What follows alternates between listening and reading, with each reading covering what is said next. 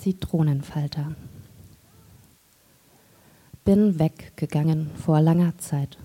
Wir leben an verschiedenen Orten. Ihr lebt in einer Welt aus Arbeit, ich lebe in einer Welt aus Worten. So wie aus Stoffen Fäden werden, wird aus Familie ihr und ich. Wir leben in verschiedenen Welten, doch wo ich herkomme, vergesse ich nicht. Ich bin es, das stille Kind aus dem Haus mit der tiefen Dachstirn, deren Ziegel rote sind. Nein, kein Haus, ein kleines Häuschen. Es steht am Wald und am Dach ist mein Zimmer und Mama kommt schon bald. Ihr habt das Haus gebaut, Stein auf Stein, mit euren Händen und eurem Schweiß, für eine Ewigkeit, die in meinen Schulbüchern nicht mehr verzeichnet war. Ihr habt sie hingestellt und nun stand sie da, wollte mich behüten mit starken Wänden und blickdichten Stoffen vor meinem Fenster. Die Wände waren zitronenfaltergelb, die Vorhänge samtig. Meine Augen versanken darin. Anfassen durfte ich sie nicht. Selbstgebaute Küche, selbstgemalte Bilder, nie erklangen Flüche. Nur wenn ich ihn vergaß, stand Müll da. Gut sortierte Schränke, der Staubsauger am Samstagmorgen, das Wohnzimmer ging nach Norden. Eure Hände hielten niemals still, machten sauber, reparierten, gruben im Garten oder belegten den Grill bin weggegangen vor langer Zeit. Wir leben an verschiedenen Orten. Ihr lebt in einer Welt aus Arbeit, ich lebe in einer Welt aus Worten. So wie aus Stoffen Fäden werden, wird aus Familie ihr und ich. Wir leben in verschiedenen Welten, doch wo ich herkomme, vergesse ich nicht. Ich bleibe nicht. Ich habe mich schwer getan, bin keineswegs leichtfüßig von diesem Haus auf meinen Pfad gegangen, habe mich immer wieder umgeschaut. Die Fäden, die mich an diesen Flecken Leben banden, sie spannten sich und wie bei einem Muskel unter Anstrengung trat jede einzelne Faser hervor und wölbte sich, schwoll an und riss. Ein Fädchen nach dem anderen sprang auf und ich spürte das Zieben, das Reißen, das Schnalzen und das Pfeffern eine nach der anderen. Nun sich Fransen hinter mir her, die im Wind wie ein Zitronenfalter flattern. Der letzte Faden bestand aus Launen. Ihr habt an ihm gezogen, ich hab nicht nachgegeben, und so dröselte sich ein schützender Pullover nach dem anderen auf. Ihr schweigt. Schon lange habt ihr nicht mehr meine Kleidung kommentiert. Obwohl mich das früher geärgert hat, aufs Blut bemerke ich die fehlenden Worte jetzt mit Wehmut. Ich denke sie mir. In meinem Kopf sind die Stimmen immer da. Wenn meine Hose ein Loch hat, der Rock zu kurz war oder das Hemd nicht gebügelt. Ich stehe nun allein da vor Verschenkregalen und auf Flohmärkten ziehe ich mir neue Kleider an. Sie sollen verhüllen, wie weit der Weg war, den ich schon gegangen. Doch an allen hängen lose Fäden dran. Ich habe auf euch gehört und in der Schule viel gelernt. Es gibt Englisch, Spanisch und Latein, aber ich kann jetzt auch Sprachen, mit denen ich mich unsichtbar machen oder hervortreten kann. Weil ich Worte kenne, die ihr nicht nennen könnt, verspüre ich Scham. Auch das versteht ihr nicht. Und hundertmal schon, wenn ich aus Schmerz nicht aus mir herauskam, hat ihr beleidigt. Da fehlt sie dann uns allen, die Sprache. Die Worte für den Zwischenraum, für das Fehlen, fürs Sehnen. Und wir wenden uns ab, weil wir uns nicht ansehen können. Weil die Blicke zurückgeblieben sind im zitronenfaltergelben Vorhang, kleinen Häuschen am Wald, wo sie wissen, was zu tun ist. Bin weggegangen vor langer Zeit. Wir leben an verschiedenen Orten. Ihr lebt in einer Welt aus Arbeit, ich lebe in einer Welt aus Worten. So wie aus Stoffen Fäden werden, wird aus Familie ihr und ich. Wir leben in verschiedenen Welten, doch wo ich herkomme, vergesse ich nicht. Ich habe Sachen in meinen Rucksack gesteckt. Das müssen schon tausendmal gewesen sein. Ich ziehe immer von Fleck zu Fleck und einer Nomadin gleich vermeid ich eure Ewigkeit. Jedes Mal fragt ihr, warum mein Rucksack so schwer ist. Zwischen all den Orten und hier ist er gar nicht mehr als ein Baugerüst, von dem aus ich ein Leben zusammensetze. Auch wenn ich mich an den Materialien hin und wieder verletze, brauche ich ihn damit mein Blick einmal von oben über die Flüsse und Straßen schweifen kann. Und stehe ich da, sehe ich Sie sind verwoben und ein bisschen glaube ich dann wieder dran, dass auch ihr noch manchmal, dass auch wir noch manchmal an den Enden derselben Fäden stehen. Ihr haltet meine Fransen noch manchmal in den Händen und spürt es, wenn ich weitergehe. Zwischen den Planken und Stangen erkenne ich dann, dass ihr es seid, die ich in meinem Rucksack trage, von Ort zu Ort und durch die Zeit, die immer wieder neue Fragen stellt. Ihr und Oma und Opa und die anderen, die nicht mehr da sind. Und ich, das früher mal stille Kind, muss nun aufpassen, während ich durch die Jahre wandere, dass ihr nicht durcheinander purzelt.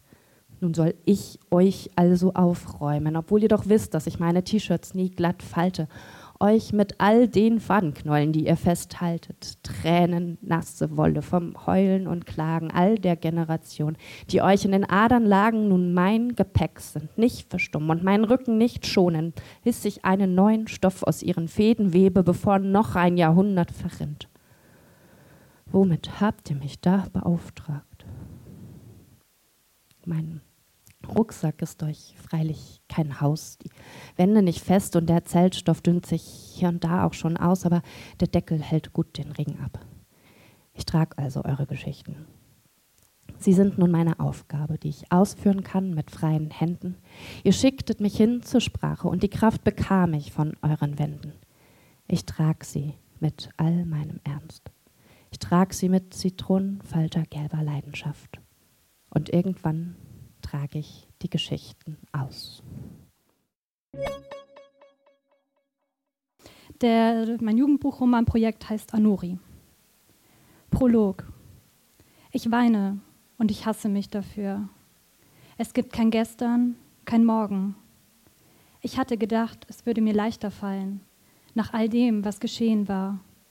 Doch an manche Dinge gewöhnt man sich wohl nie. Ein kühler Hauch wirbelt um mich küsst mich sanft auf die Stirn.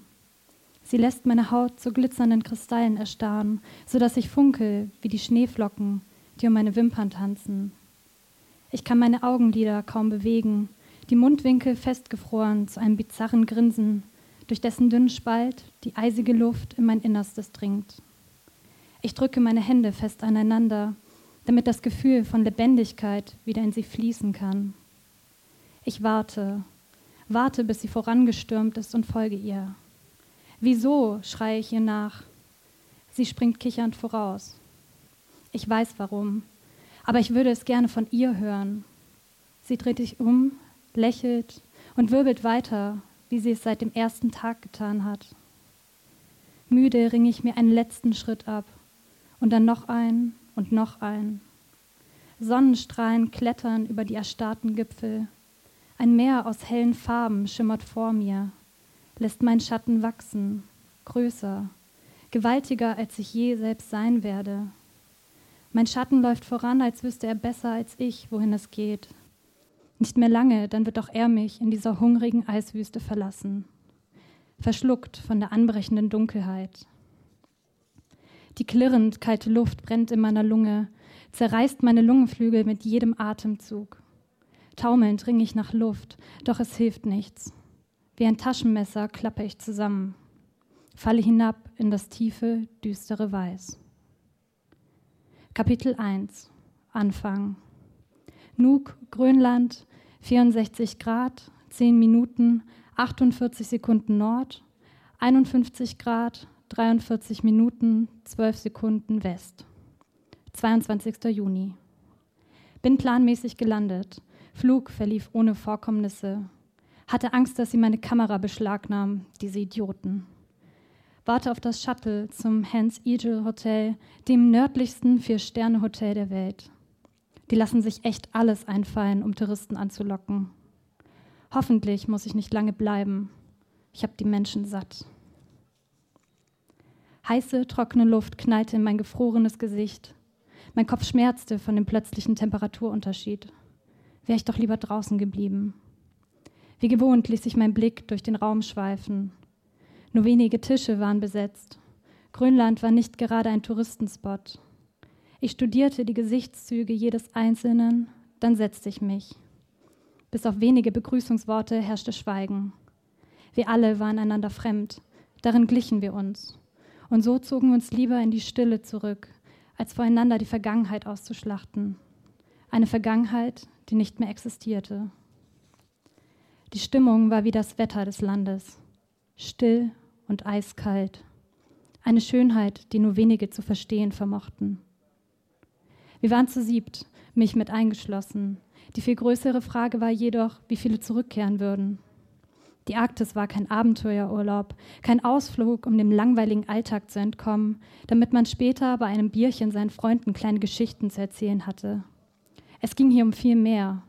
Und jeder von uns musste seinen Teil dazu beitragen, damit diese Expedition erfolgreich verlaufen würde. Während Jonas mit dem Piloten wiederholt genauestens die Flugroute durchging, versuchte Finn Schuster, die Russen zu einem Gespräch zu bewegen. Finn war Journalist und warum ausgerechnet er mit dabei war, war offensichtlich nicht mir ein Rätsel. Ich trank einen Schluck, Schluck von dem viel zu süßen Schnaps, den Jonas uns bereitgestellt hatte, und fragte mich, wie hoch wohl die Überlebenschancen jedes Einzelnen waren. So kalt und abweisend das Hotel noch von außen durch seine dicke Glasfassade gewirkt hatte, umso mehr hatte man versucht, es im Innern irgendwie gemütlich erscheinen zu lassen. Während uns eine dampfende Fischsuppe serviert wurde, betrachtete ich den türkisenen Teppichboden. Wie ein Schwamm saugte er an dem schmelzenden Schnee an meinen Schuhsohlen. Der Pilot saß mir direkt gegenüber, doch ich beachtete ihn nicht. Wieso auch? Im Gegensatz zu dem Rest unserer beschaulichen Truppe würde er nur wenige Tage im ewigen, ewigen Eis verbringen. Nein, er würde hier im behaglichen Städtchen, in einem der bunten Häuser, brav auf Anweisungen warten, während wir in der eisigen Kälte, fernab von jeder Zivilisation, unsere Forschungen betreiben würden.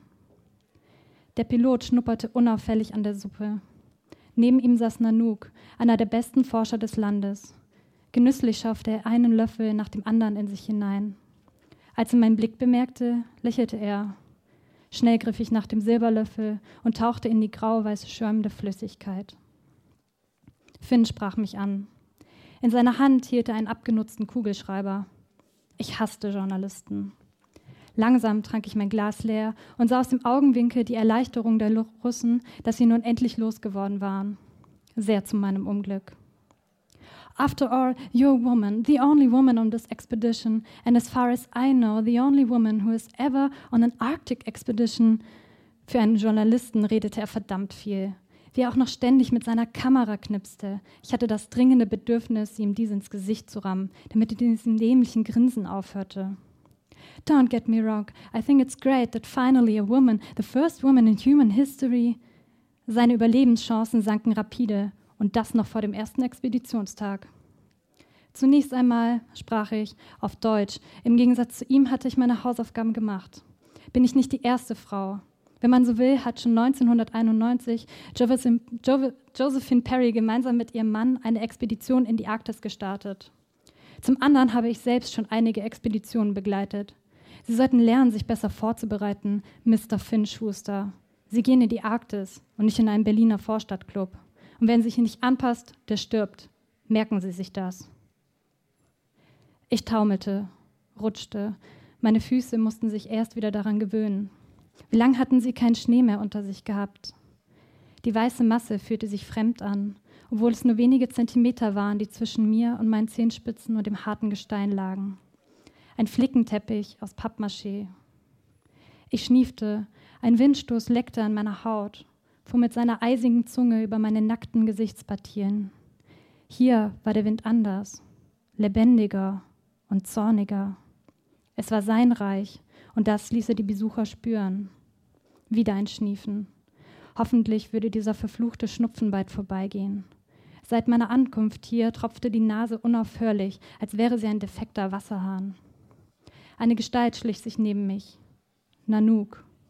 Ich drehte mich zu ihm um, sah, wie er wortlos ein zerknülltes Stofftaschentuch aus seiner Jacke kramte. Dankbar nahm ich es an. Ich hätte ihm gern zugelächelt, hätte ich nicht vergessen, wie das geht. Tag 2. Gedankenverloren drehte ich den Löffel in der Tasse. Das leise Klimpern wurde verschluckt von dem Höllenlärm, der um mich tobte. Das Café war brechend voll. Woher kamen nur all diese Menschen? Die meisten sahen so aus, als wären sie noch nie zuvor an einem Ort wie diesem gewesen. Touristen auf der Durchreise, die schnell sich in das Innerste verkrochen, der Kälte entfliehen wollten. Ich sah auf die Landkarte. Mit einem Filzstift hatte Jonas kleine rote Kreuze auf verschiedene Punkte gekritzelt. Es waren viele Kreuze, verdammt viele. Und jedes einzelne ihnen verdeutete höllisch viel Arbeit. Können wir uns setzen? Ich hob den Blick. Ein Pärchen stand kichernd vor mir. Sie, perfekte Nägel zu ihrem Winteroutfit. Er, Bauchtasche und eine dicke Kamera in der Hand. Beide kaum älter als ich. Wir wollen gleich zur Hundeschlittentour. Die soll der Wahnsinn sein, ein richtiges Abenteuer. Nicht wahr, mein Schatz? Er lächelte dümmlich. Fasziniert starrte ich auf ihre Fingernägel und schätzte die Länge. 2,5? 3 Zentimeter? Hast du vorne kleine Schlitze oder gleich die gesamte Fingerkuppe abgeschnitten? fragte ich mit erhobenen Augenbrauen.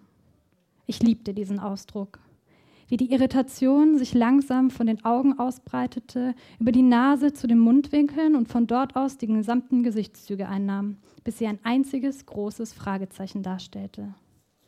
Deine Fingernägel, sonst gehen deine Hände sicher nicht in die Handschuhe hinein. Ich brauche Handschuhe? fragte sie. Es hat minus acht Grad. Für eine mehrstündige Hundeschlittentour draußen im Schnee würde ich dir welche empfehlen. Oh, machte sie Oh, machte ich zurück. Dann packte ich die Landkarte ein und begab mich zur Tür. Schatz, ich brauche noch Handschuhe, hörte ich sie noch, bevor die Schiebetür sich hinter mir schloss. Ich habe Angst. Ich habe Angst vor dem Moment, in dem die Sonne untergeht. Dem Moment, in dem mein Licht ausgeht. Ich habe Angst davor, dass du gehst, dass du für immer gehst und ich dich erst in 80 Jahren wiedersehe dass ich mein Vorbild verliere, die Person, welche mir in schweren Zeiten Halt gibt, die Person, welche mir zeigt, warum es sich lohnt zu leben, die Person, für welche ich lebe, welcher ich mein Leben zu verdanken habe. Diese Person war schon immer an meiner Seite, seit meinem Lebensanfang. Sie hat mir beigebracht, wie man Fahrrad fährt, wie man einen Plattenspieler benutzt, wofür man eine Shampooflasche so alles gebrauchen kann und worauf es im Leben ankommt. Diese Person lässt mich für 10 bis 120 Stunden meine Probleme vergessen und bringt mich an nur einem Tag so oft zum Lachen, wie ich vielleicht in einem Monat lache. Diese Person lässt mich die Zeit vergessen. Sie lässt mich alles vergessen. Sie lässt mich vergessen, dass ich doch sonst nur den ganzen Tag in meinem Zimmer sitze, keine Energie mehr habe und meine Kopfhörer ständig auf der höchsten Lautstärke anhabe. Diese Person schafft etwas in weniger als einem Tag, wofür andere 13 und mehr Jahre brauchen. Mich endlich wieder so fühlen zu lassen, als wäre ich etwas wert, als würde ich jemandem wirklich etwas bedeuten, als wäre ich kein Geist, sondern eine reale Person, eine Person, die jemandem etwas bedeutet. Ich frage mich, warum ich es dir in den letzten Jahren nicht öfters gesagt habe. Wieso rollt mir ein Ich liebe dich nur so schwer von den Lippen? Wieso könnte ich hundert solcher Texte in einer Nacht runterschreiben, aber kann es dir nicht persönlich sagen? Wieso ist die letzte Nachricht mit Ich hab dich so lieb schon über ein Jahr her? Am liebsten würde ich dir sowas täglich schreiben, nur damit du nicht vergisst, wie sehr ich dich liebe damit du nicht vergisst, dass du das Größte auf der Welt für mich bist, damit du nicht vergisst, dass du für mich alles bist. Ich grab mich in deine Tiefen, da wo du sie triffst. Am Atemtiefpunkt warte ich auf dich. Wo Entscheidungen sich noch warm anfühlen. Halte ich dein Temperament in der Hand, das gerade so lose von mir tropft, und verleibe es dir zurück wo der Saft am wärmsten ist. Setze ich Messer in dich, suche die Linie und presse Augen, Hände auf dein Gesicht, krampfe Finger und Griff, schäle Haar, von Haut, von Fleisch, von Knochen. Entscheidungen von Temperatur, über die meine Fingerfurchen langsam fahren. Die Eingeweide ordnen sich am Anfang. Sie weiten ihre Zwischenräume. Nah aneinander lösen wir uns Knoten. Eine Entscheidung in meinen Fingerfurchen auf nachgiebigen Organen. Ich ritz dir Liebe als fähiges Gefühl in die Mitte. Ich ritz dir, ritz dir Liebe, ich. Ich seh dich nicht, zersetz dich nur, aber deine Schreie füllen meine Lungenflügel. An Magensaft erinnere ich mich nicht. Ich atme rot weg, dass ich nicht sehe. Bin blind von dir, nur fleischtastende Hände, als könnte ich deine Wallung nachvollführen als könnte ich wallend mich deine entgegenwerfen, nachwerfen, hinwerfen. Fleischtastende Hände, feine Härchen verlieren Spannung, wenn sie sich von dir entfernen. Auf Asphalt, sage ich, nachgeworfen, Füße krallen drei Flügel breit in deinem Fleisch. ein biegsames Flammengeflecht. Niedergebeugt in mein Angesicht, Bettelnd, Sage ich, flehend, ich meine, flehentlich musst du mich darum bitten, dir auf einem Boden zu begegnen. Erbarmen, ich meine, loslassen, was soll dieses Wort, dieser Vorwurf, dich greiförmig zu erbitten, Kreise ziehen, greifförmig. höhle ich den Himmel aus, sehe dich aus Entfernungen, die deine Fingerkuppen beben lassen. Ich, ich, ich, ich, ich entferne dich von dir, damit du in meinen Armen bleibst, brüchig, Fingerkuppen auf meine setzt. Hab Acht, sagt auch mein Bauchfell, das deine Hüfte hart umspannt. als wär ich ein Spagat zwischen dir. Ich schlüpfe in deine Haut, um dich zu spüren, um mir deine Augen zu nehmen. Im Schlag beschatten Wimpern deinen Vorhang. Sie kürzen dringend ihren Weg ans Licht. Nimmst du mir das Gewicht von meinen Lidern? Ich will mich endlich selber sehen. Wann schält sich dein Schlüsselbein von meinem? Schneidest du raus. In meine Luken dringen, deine Worte strömen früh in meinen Körperwind. Schneidest das du raus. Ich blick hinüber, wie ein Blütenkelch gebeugt, geschmiegt an die Luken deiner Worte. Weinrot liegt dort das Liebesdings. Dort liegt, liegt, Schneid das, Schneid das Du Du raus. Es gibt kein Du mehr. Ich breche mit, ich breche etwas. Ich bleibe liegend dort. Vor meinen Füßen weit wie klares Glas eine Linie weich ich auf in den Luken. Es gibt nur Gib nur dich. Ich seinem Körperwind. Ich schwöre Körperdeckenliedern ab. Ich halte das Seil. Ich werde Haltung zeigen, wenn das Gras gewachsen ist. Ich werde Schüsseln mit den Händen formen. Wenn das Gras gewachsen ist, werde ich Schlüsselbeine zählen. In der Früh den gesammelten Bausch, Schichten von der Stelle, wo das letzte Glas fiel am Abend davor, und sieben Schritte weiter links als der Abend, wo die Körperdeckenlieder klangen. Der Körperwind legt sich nicht, legt sich nicht, legt sich nicht. Am Abend davor trug ich frisches Glas. Legte es zu Füßen, legte es zu Fuße, legte mich zu Füßen. Ich schiebe meinen linken Arm unter meine Stirn. Ich schwöre Körperdeckenlidern ab. Ich lüfte Körperdecken aus, lasse Luft. Hart an der Grenze ließ ich dich los. Zart im Nehmen fraßt du mich fast auf. Zart zu vergessen unsere Begegnung. Lückenhafte, Strich, Kontur, zart, broken, altes Empfinden friemelt sich den Darm hinaus. Bröckelnde Füllung löst sich in Schwüngen. Kreisatmend mache ich mich frei. Klangfähig bleibt eine Landeszunge, Stille lässt ihre Hand bei mir. Lässt ihre Hand bei mir, lässt ihre Hand bei lässt mir, ihre Hand bei lässt mir, ihre. lässt ihre. Was heißt das? Eine Linie ziehen? wo bricht sich die Nähe? Wo liege ich vom Fenster? Im Nebenraum klärt es. Drei, vier, fünf Jahre in Gedanken fraß, in Fahne gerollt. Ich wusste nicht, dass man Fahne vor dem Rollen einlegen muss. Drei, vier, fünf Jahre ein Schmerz. Mein linkes Knochengelenk zieht sich in Gedanken daran zusammen, Gedanken in Gegenstände rollend. Im Nebenraum klärt die Luft, gießt sich und steht aufgereiht neben mir am Fenster. Auf Finger gestützt stehe ich am Fenster. Ich will eine Woche schlafen. Ich erinnere mich, wie der Regen auf mich niederpeitscht. Aber im Nebenraum hat nur jemand geduscht. Dort klärt die Luft, gießt sich und steht aufgereiht neben mir am Fenster. Auf Finger gestützt und ich dazwischen in Seiten gelegt, gerollt, an Außen- und Innenseite geschmiegt. Ich will mich entschuldigen. Finde im Halbschlaf keine Schuld. Halte Buschrosen in den Händen und finde keine Schuld. Halte nur Worte ein mit Gaumen und Händen im Schleifen der Lieder. Wünsche, dass sich Einschlaf und Ausschlaf deckungsgleich zusammenfalten. Und ich dazwischen in Seiten gelegt, gerollt, an Außen und Innen geschmiegt. Ich will mich eine Woche ordnen. meint, den Stein in meinen Fingern zu pressen und einen kahlweißen Abdruck hinterlassen, meint, fallendes Geröll von der Klippe, das Furchen ins Wasser schlägt, Kniegelenke, meint, Ein Fels, der sich auf einen anderen schiebt und vornüberfällt, meint fleischtastende Hände, die sich in den feinen Härchen verfangen, im Gewinde verhaken und das Felsfleisch im Boden aufbrechen.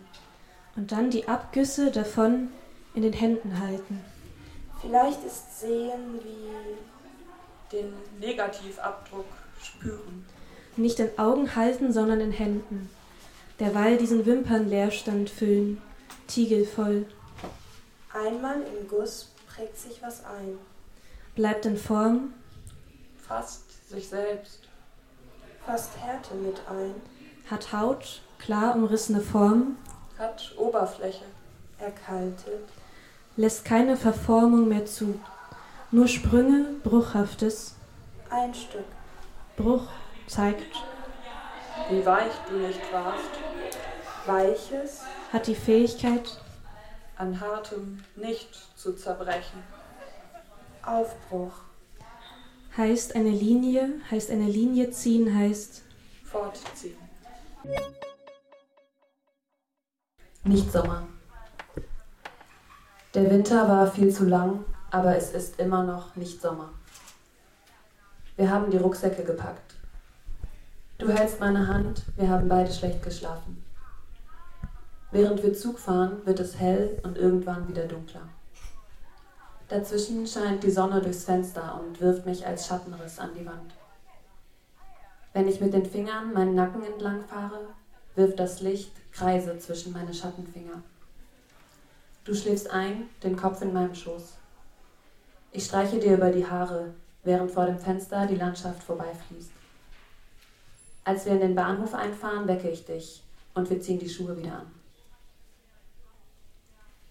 Im Bus steigen zwei Personen ein, die ein bisschen so aussehen wie wir.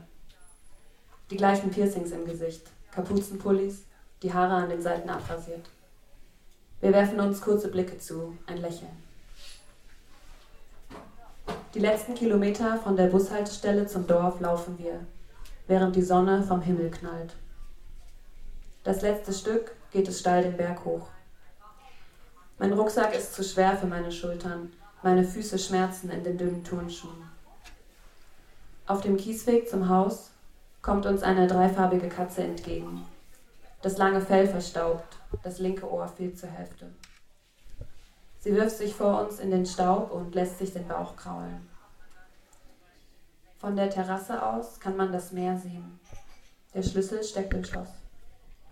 Bevor du duschen gehst, inspiziere ich das Badezimmer und entferne alle Spinnen aus den Ecken. Das Dorf ist eine Ansammlung von Häusern am Berg.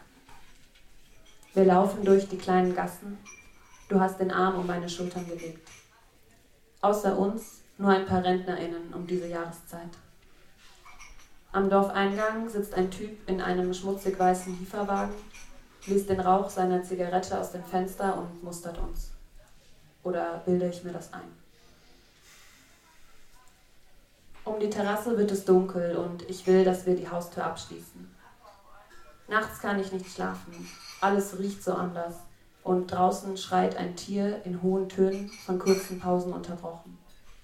Ich klammere mich an dich und versuche meinen Atem an deinen anzupassen. Wir frühstücken auf der Terrasse und du legst Brotkrümel vor die Löcher in der Wand, in denen die Eidechsen verschwinden, wenn wir uns ihnen nähern. Wir pumpen die Fahrradreifen auf und fahren mit angezogenen Bremsen den Berg runter. Um uns herum Zitronen- und Orangenbaumfelder. Am Meer sind die Bordsteinkanten hochgeklappt. Die meisten Rollläden sind heruntergelassen, die Stühle vor den Restaurants gestapelt. Die wenigen Menschen, die uns entgegenkommen, beäugen uns misstrauisch.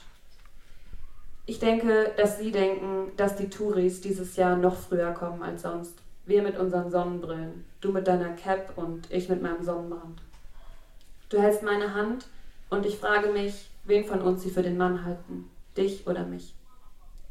Und irgendwas in mir sagt, dass du es bist, dass du es sein musst. Mit deinen breiten Schultern, den muskulösen Waden, als würde es darauf ankommen. Als hätte ich Angst, dass man mir immer noch ansehen kann, dass ich mal anders ausgesehen habe, dass ich vor ein paar Jahren mit langen Haaren und im Kleid hier hätte entlang spazieren können. Wir laufen zum Strand. Das Meer ist nicht blau, der Himmel auch. Die Wellen zerbrechen an den Felsen.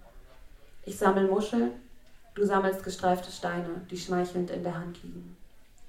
Die Luft schmeckt salzig, deine Zunge auch. Bevor du mich küsst, wirfst du kurze Blicke über deine Schulter. Im Supermarkt streiten wir uns, weil wir beide hungrig sind. Beim Bezahlen denke ich nur kurz an meinen Kontostand. Hola, Chicas, sagt die Person an der Kasse. Wie kommt sie drauf? fragst du mich, als wir wieder draußen sind. Wir fahren mit dem Fahrrad nach Hause, die Sonne steht tief, der Berg schräg gegen den Himmel. Aber weil du nicht absteigst, trete ich auch weiter in die Pedale, weil ich dir irgendwas beweisen muss. Vielleicht, dass ich genauso stark bin wie du, Dabei wissen wir beide, dass das nicht stimmt. Oder dann vielleicht zumindest, dass ich nicht schwach bin. Morgens fahre ich mit dem Finger die Linien in deinem Gesicht nach, wandere über deinen Nasenrücken, streiche deine Augenbrauen entlang, lege meine Zeigefingerkuppe auf das Muttermal unter deinem linken Auge. Ich liege auf der Terrasse und tauche in der Sonne. Ich habe mein Oberteil hochgezogen, die Sonne scheint auf meinen Bauch. Ich schicke meiner Mutter ein Foto vom Meer und eins vom Dorf, von den kleinen weißen Häuschen, von der Aussicht von unserer Terrasse. Ich schreibe, Urlaub ist schön, die Sonne scheint. Ich überlege, ob ich auch ein Bild von uns beiden zusammenschicken soll, aber dann stelle ich mir vor, wie sie sagt, die sieht ja wie ein Junge aus und lass es bleiben. Gegenüber der Terrasse liegt das eingezäunte Schwimmbecken, das Tor verkettet, das Wasser dunkel. Einsam schwimmen ein paar Blätter auf der Wasseroberfläche. Die silbernen Stangen, die ins Wasser führen, glänzen in der Sonne. Am Rande des Schwimmbeckens regelt sich die dreifarbige, halbohrige Katze. Drumherum ist Platz, um im Sommer die Liegestühle aufzustellen, die sich jetzt in einer Ecke aneinander schmiegen. Ich strecke die Beine aus. Ich habe schon wieder zwei blaue Flecken und weiß nicht, wo sie herkommen. Ständig stoße ich mich, als wüsste ich nicht, wo mein Körper aufhört und wo die Außenränder anfangen. Aus dem Schlafzimmer tönt Musik, du machst Sport, förmst deinen, Körper, förmst deinen Körper neu nach deinen eigenen Vorstellungen. Als du fertig bist, kommst du auf die Terrasse und küsst mich ungestüm. Abends rasieren wir uns gegenseitig die Haare. Du fährst mit dem Rasierer über meinen Nacken, er summt an meinen Ohren vorbei. Ich halte ganz still. Deine kühlen Finger an meiner Schläfe, meiner Schulter, meiner Stirn. Du reichst mir den Rasierer, ich rasiere deine Seiten auf drei Millimeter. Darunter ist die Haut noch ganz hell. Ich fahre durch deine Haare, um sie zur Seite zu streichen. Ich drücke leicht und du legst den Kopf schief. Als wir fertig sind, bedecken die Büschel von kurzen Haaren die Terrasse die der Wind noch nicht mitgenommen hat. Als ich aufwache, fühle ich mich so weich wie Mozzarella. Ich kann nicht aufstehen, sage ich. Hast du schon mal einen Mozzarella aufstehen sehen? Du legst die Arme um mich und bis ich aufstehen kann, sammeln wir Dinge, die weicher als Mozzarella sind. Das Fell der flauschigen Katze, deine Haut zwischen Hals und Unterkiefer. Wolken wahrscheinlich. Meine Knie, wenn du mich küsst. Der Himmel sieht wie ein Gemälde aus, die Wolken wie mit weichen Pinselstrichen hineingemalt. Zwischen den Bäumen schimmert das Meer. Du findest die Steine hier bezaubernd. Die struppigen Pflanzen streichen meine Beine, haken sich in meine Haut, als wollten sie mich hier behalten. Heuschrecken werfen sich vor uns in die Luft und lassen sich wieder fallen. Ich pinkel hinter einem Busch, du am Wegrand. Auf dem Rückweg verlaufen wir uns. Müde kommen wir zu Hause an. Du küsst mein verschwitztes Kinn. Meine Beine sind mit Kratzern besprenkelt. Wir sagen zu Hause, als wären wir nicht erst seit wenigen Tagen hier. Als es auf der Terrasse kühler wird, wickeln wir uns in die staubigen, etwas kratzigen Decken. Das Schwimmbad gegenüber glänzt im Dunkeln. Ich bin mir nicht sicher, ob ich meine Sonnenbrille wirklich noch auf dem Kopf trage oder ob es sich nur so anfühlt. Wir spielen Backgammon, das einzige Spiel, das wir im Schrank gefunden haben. Wie so Omis, sage ich. und frage mich, ob es, bis wir so alt sind, ein nicht-binäres Wort dafür geben wird. Wie stellst du dir dich vor, wenn du alt bist, fragst du. Aber ich habe keine Antwort, weil ich keine Vorstellung davon habe, wie Menschen, die wie ich sind, alt werden. Du ziehst mir das Shirt über den Kopf, wir ziehen uns aus, wir machen uns nackt. Du hast die gleichen Körperteile wie ich, aber deine sehen ganz anders aus. Du streichst mit den Fingern über die Rillen in meinen Oberschenkeln, wo meine Haut beim Wachsen auseinandergerissen wurde. Ich weine, weil ich mich so dünnhäutig fühle mit dir, weil du mich so dünnhäutig machst, dass ich durchscheinend werde. Ich werde ganz durchsichtig mit dir. Ich will den Fluchtimpulsen folgen, mich irgendwo verkriechen, wo mich niemand weinen sieht, wie als Kind, wenn ich mich zum Weinen im Badezimmer eingesperrt habe. Aber stattdessen krieche ich ins Bett und rolle mich zusammen, so dass du mich in den Arm nehmen kannst. Wir fahren mit dem Fahrrad schreiend den Berg runter. Ich spüre den Wind in meinen Beinhaaren. Ich schreie noch, als wir um die Kurve biegen. Da kommt jemand, sagst du. Du läufst am Strand entlang, weil du nie lange nichts tun kannst.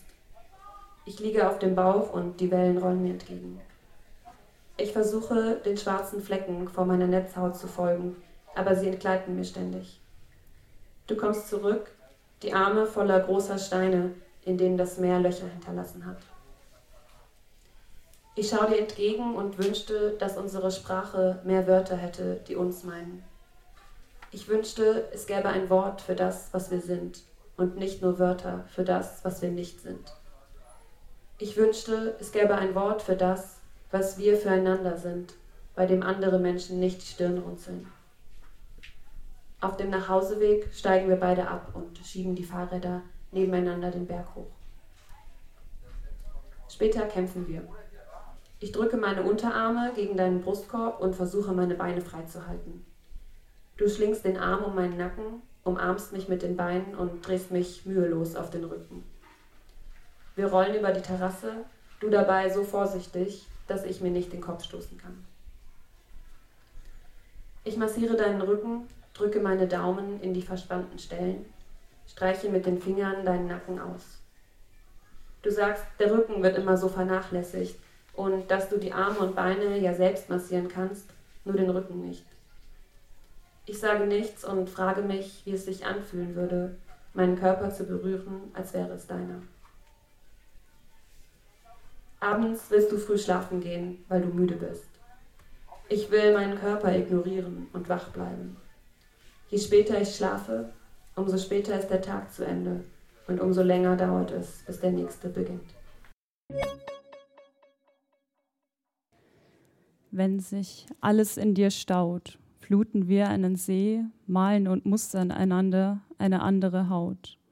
Wir treffen uns zum Kitsch- und Kirschkernwald spucken, auf den Mund zwei bunte Vögel auf Gattern, höre ich dich schon von trauernden Weiden mit den Gänseblümchen schnattern.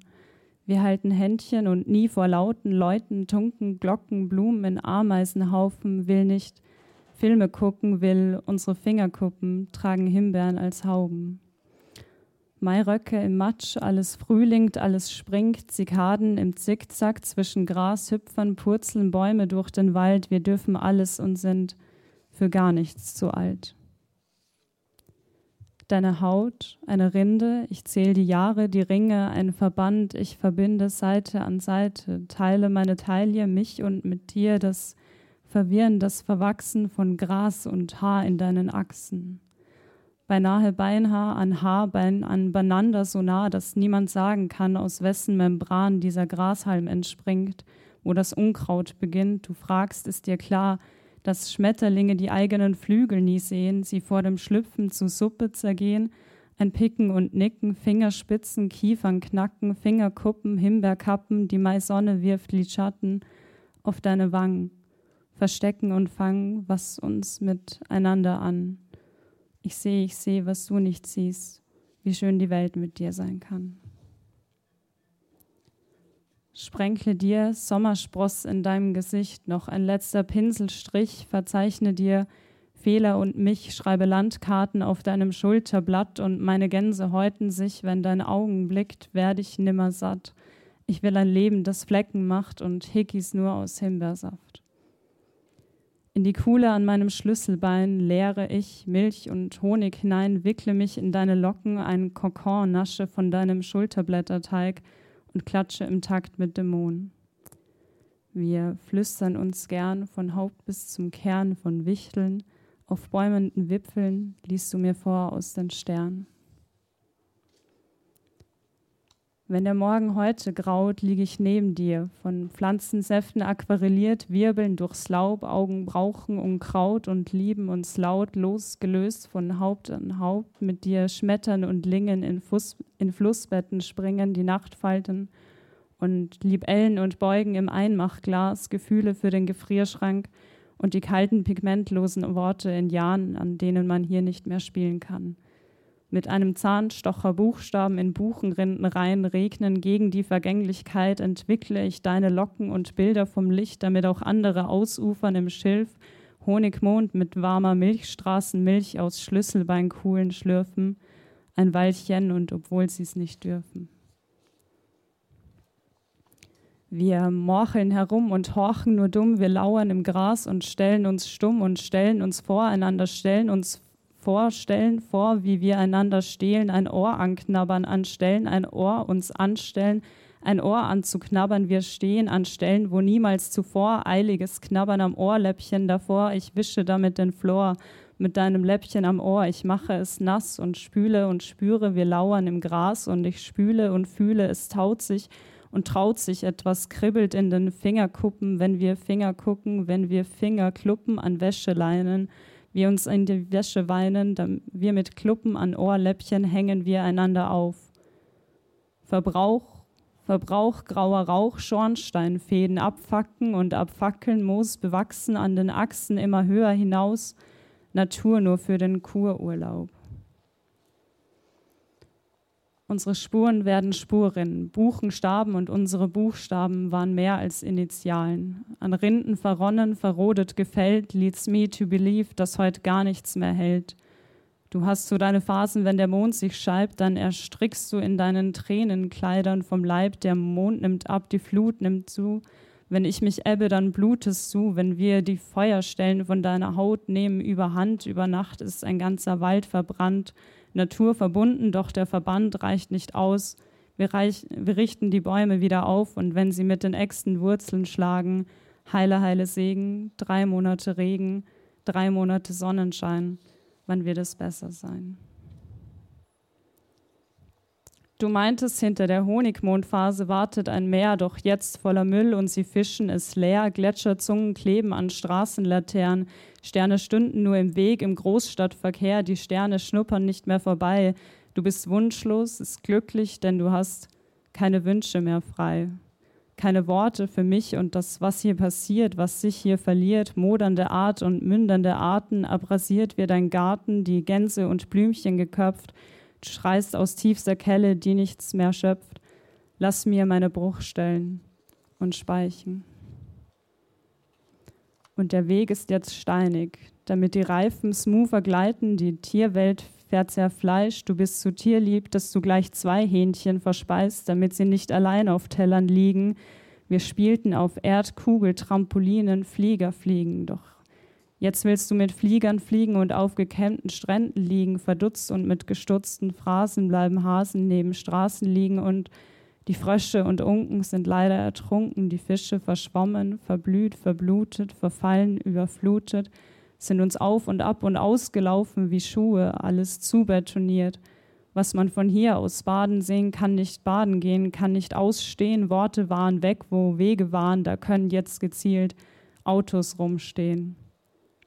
Wir kugeln uns, will alles kunterbunt schmiegen Angesicht und will dich im Dämmerlicht fragen, ob du dämlich bist.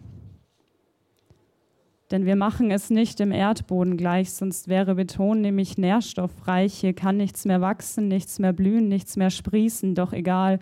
Deine Plastikpflanzen muss man dafür nicht gießen, doch in deinen Wohnzimmervasen können Kühe nicht grasen. Unsere Spuren werden Spuren, Hummeln verstummen, alles gefällt. Und du bist geliefert, denn ich hab dich bestellt. Keine Sterne schnuppern im Großstadtverkehr, kleben die Hände, sonst lebt bald nichts mehr. Revolution kommt von Revers, vom Träumen. Bekäfer die Wege und besetze die Bäume, schieße in die Luft, wir haben uns in CO2. Du raubst mir den Atem und wir springen bei drei, denn alle guten Dinge sind morgen vorbei. Und wenn alles Eis verschollen ist, Trauerweide, doch vergiss mein nicht. Schweinsäuglein. Mama schneidet den Fettrand ihres Schinkens ab. Sie legt ihn ohne ein Wort auf Papas Teller, der sich eine dicke Portion gesalzene Butter auf die Brötchenhälfte schmiert. Sie blättern beim Kauen durch die Supermarktprospekte, suchen nach Wein und Käse im Angebot, während ich aus dem Fenster schaue.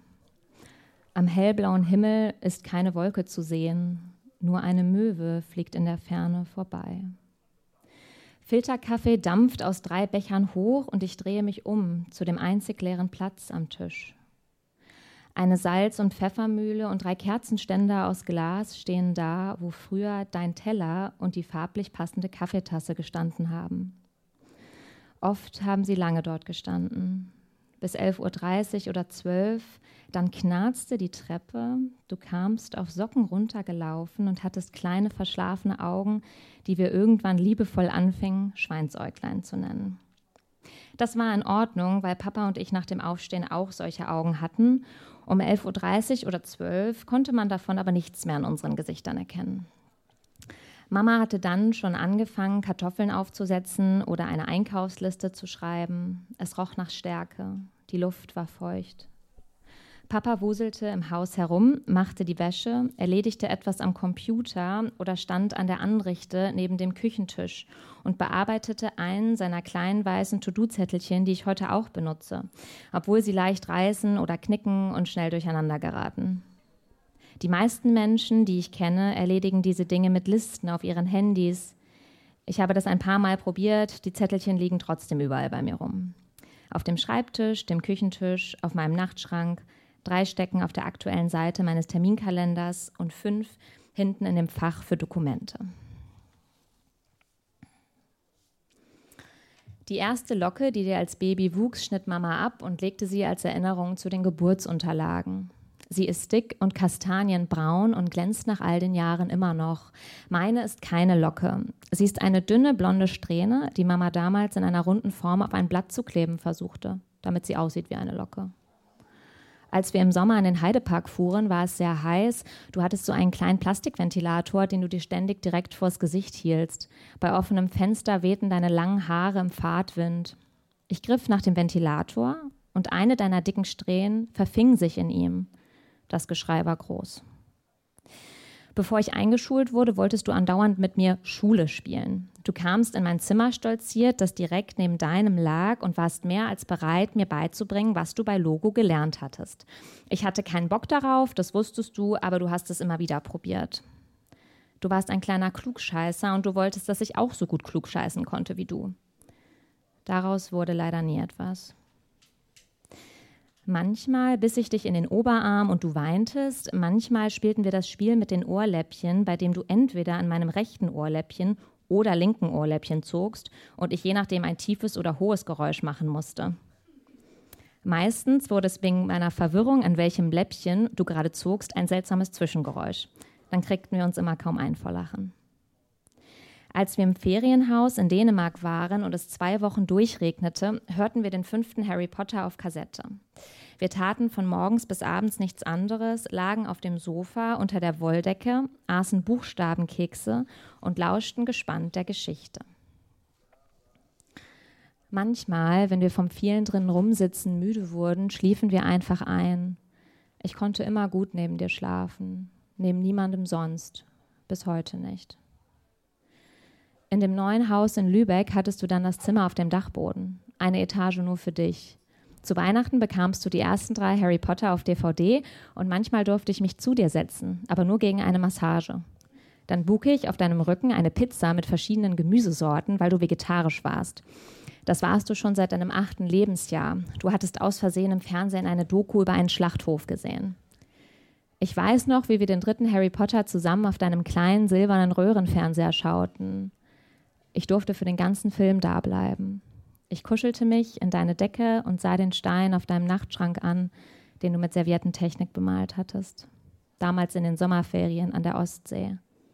Eine Möwe auf hellblauem Hintergrund war darauf zu sehen. Als kurz danach dein Meerschweinchen Liese eingeschläfert werden musste, weintest du auf dem Rücksitz des Autos.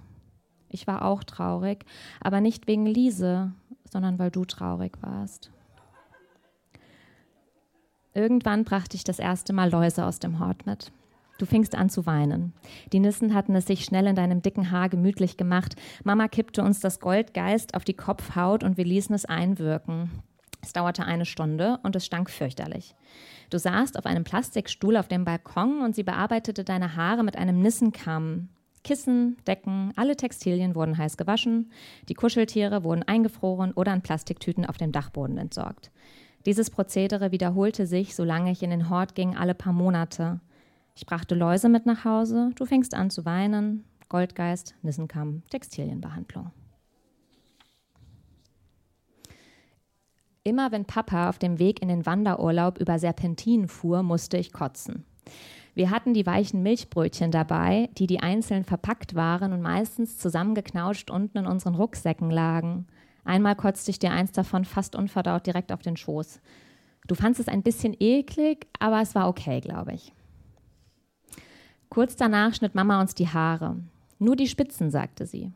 Deine Haare gingen dir immer noch bis zur Hüfte, sahen jetzt gesünder und noch dicker aus. Ich schaute in den Spiegel und erstarrte. Meine gingen mir nur noch bis zu den Ohren.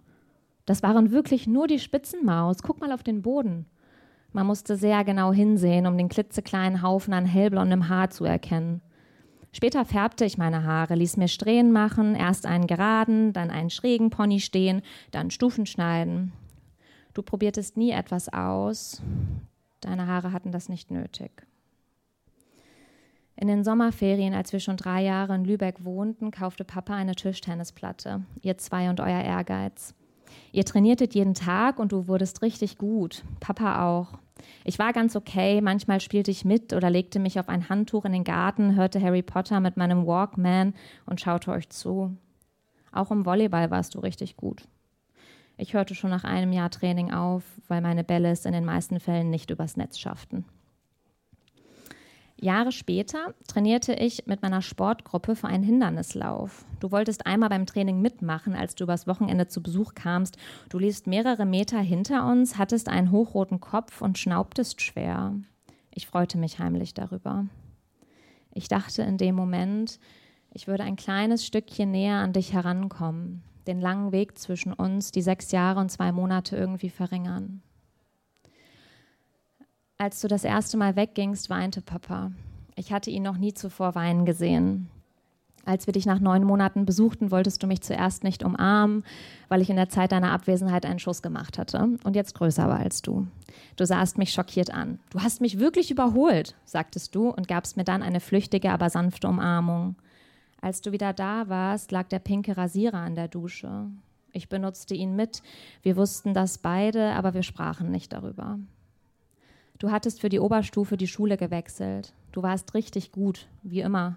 Du hattest jetzt auch sehr viele Freunde und einen festen Freund. Als du kurz vor dem Abi entschiedst, Biologie zu studieren, so wie Papa, war ich wütend. Ich wusste, dass ich es nur nicht mehr tun konnte. Bei deinem Abiball hattest du eine einfache Hochsteckfrisur. Mir hatte meine Friseurin ein extra Polster unter die oberste Haarschicht gelegt, damit meine feinen Haare etwas mehr Volumen bekamen. Jedes Mal, wenn du nach Hause kamst, zählte ich die Stunden, die noch übrig waren, bis du wieder fuhrst. Und jedes Mal wurde ich trauriger, je näher deine Abreise kam. Aber das war ganz schön übertrieben, deswegen tat ich so, als wäre nichts. Wenn du mit Papa über dein Studium sprachst, ballte ich die Fäuste und saß es aus. Ich musste nicht ständig in deiner Nähe sein. Ich wollte nur, dass du da warst. Deine vollgestopfte Kulturtasche und die Bürste voller brauner Haare im Bad, deine Karteikarten und Lernhefte auf dem Wohnzimmertisch und der Geruch deiner Haut, der in der Luft lag. Du und Papa, ihr hattet von Natur aus eine Grundzufriedenheit, so nannte Mama das immer. Als du gingst, nahmst du einen Teil davon mit. Manchmal frage ich mich, ob alles so gekommen wäre, wenn du bei uns geblieben wärst. Das ist unfair, das weiß ich, aber wenn jemand es hätte verhindern können, dann du. Ich finde es übrigens nicht überraschend, dass alle Menschen dich fünf oder zehn Zentimeter größer einschätzen, als du bist. Für mich warst du immer verdammt groß. Auch als ich dich überholt habe, hat sich nichts daran geändert. Du kamst dann also die Treppe runtergelaufen, gähntest, als du ins Esszimmer reinkamst, sagtest Guten Morgen. Und Mama, Papa und ich grinsten. Guten Morgen, Schweinsäuglein. Ich möchte sagen, dass ich das zu Musik lese von einem Menschen, der Lutuse bei Spotify heißt, mit OU. Und das Lied heißt Cedo. Ich weiß nicht, ob ich es richtig ausspreche, mit C. Aus dem Album Frames Part 2. Ich fühle mich irgendwie, als würde ich hier so Codes äh, vorlesen. Ähm, genau, also der hat mir diese Datei für dieses wunderschöne Lied zugesendet. Und ich habe sowas noch nie gemacht, zu Musik äh, gelesen.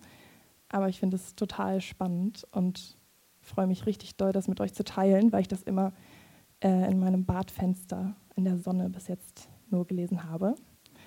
Und ja, ich denke, ich würde jetzt einfach mal anfangen. Hoffentlich klappt alles.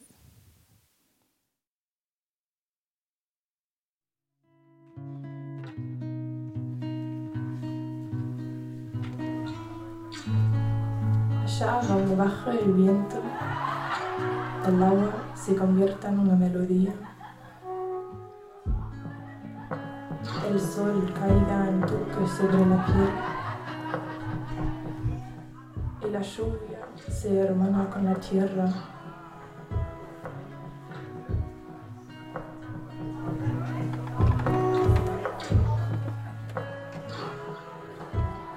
Donde el azul del cielo se convierta en tus ojos, el verde de los árboles en besos en mi mejilla, el mar se transforme en un abrazo en el que quepa todo lo que antes era frágil.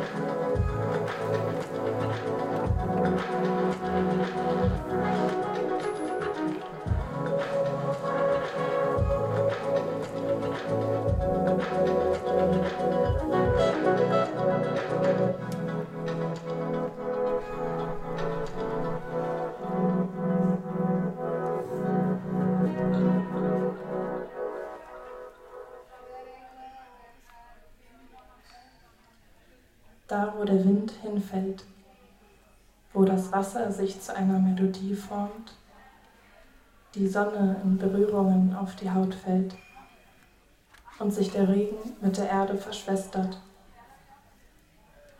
wo das Blau des Himmels zu deinen Augen wird, das Grün der Bäume zu Küssen auf meiner Wange, das Meer zu einer Umarmung, in die alles passt, was schon einmal brüchig war. Hier zupfen wir Wolken aus dem Himmel, schmücken Flussläufe mit den rot-orangenen drapieren unsere Schultern auf Kuppen und es tun sich Teller für uns auf.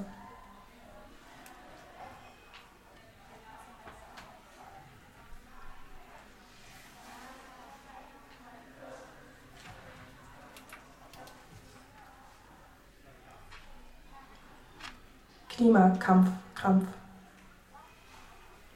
Raum, Räumung, Barrikade. Ein Schutzwall im Schutz vor Cops zäunen ein Ops, Cops eskalieren, ups. Akut gefährdeter Raum am Abhang der globalen Klimagerechtigkeit an einem seidenen Seil aus aktivistischen, alarmierten, schützenden, Schutzsuchenden der sofortige Kohleausstieg, Forderung des Dorfes, das bleiben soll, gegenüber den Abrissmaschinen ist vertretbar, tretbar, Polizeigewalt gewollt tretbar, die Unversehrtheit friedlich demonstrierender. Schubs, Schutz, Demokratie in den Schmutz, tretbar. Der exekutive Arm schreitet tatkräftig vor, in der Schritt, Tat, Tritt, Tat, Schrei, bereit sei Schrei, bereit dich vor, gezielter Polizei, Gewalt ist, Gewalt ist kein rechtmäßiger Räumungsversuch. Anlaufstelle, Aufstellung, Stellungnahme im Raum, Tripods, Tunnel, Baumhäuser, denn der globale Süden brennt länger als der Bulle prügeln kann, was dann? Abspann. Einsatzkommando, Vermummung, Schmutz, Helm, Halt, rote Schrift auf voller Montur, die hinter Schildern schon scharren, schildert schon Fäuste, bald, bald gibt es Verletzte. Die Blockadeader pumpt schneller, Ader, Block, Block, Ader, Block, Block, Ader, als die Masse bewaffnet lostrabt, bis ein Herzschlag auf die Demo-Brust eines Menschen Schlag an Schlagstock, Schau auf, Schlag an, Schlag, Schlag, nicht um dich, wenn sie kommen. Würde. Unantastbar. Wäre sie glaubwürdig, verbeamtet, versprechen, brechen, Verbrechen über die Gradgrenze der Klimagerechtigkeit hinweg gebrochen. Quadrat für Quadrat, Meter für Würde. Selbstschuld, wer so undemokratische Schrammen davonträgt.